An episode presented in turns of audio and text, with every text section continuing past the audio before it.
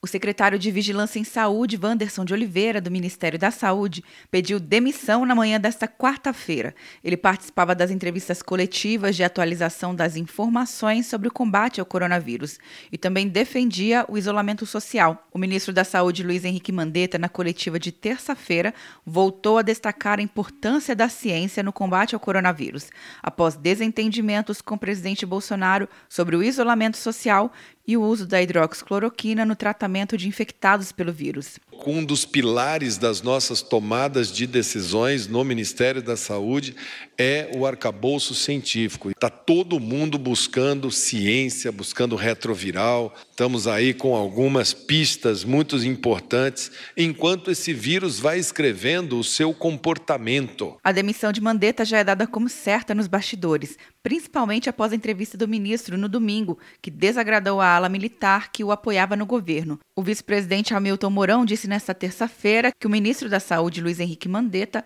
cruzou a linha da bola, cometendo uma falta grave, quando disse que, abre aspas, o povo não sabe se escuta o presidente Jair Bolsonaro ou ministro da Saúde, fecha aspas. Mas o vice-presidente não é a favor da saída do ministro. Os mais cotados para substituir Mandetta são o ex-ministro Osmar Terra, o presidente da Anvisa, Antônio Barra Torres, e a médica Nise Yamaguchi. Atenção, você que fez o Enem! Sua nota pode valer uma bolsa de estudos de até 100% para os cursos de graduação à distância da Uninter.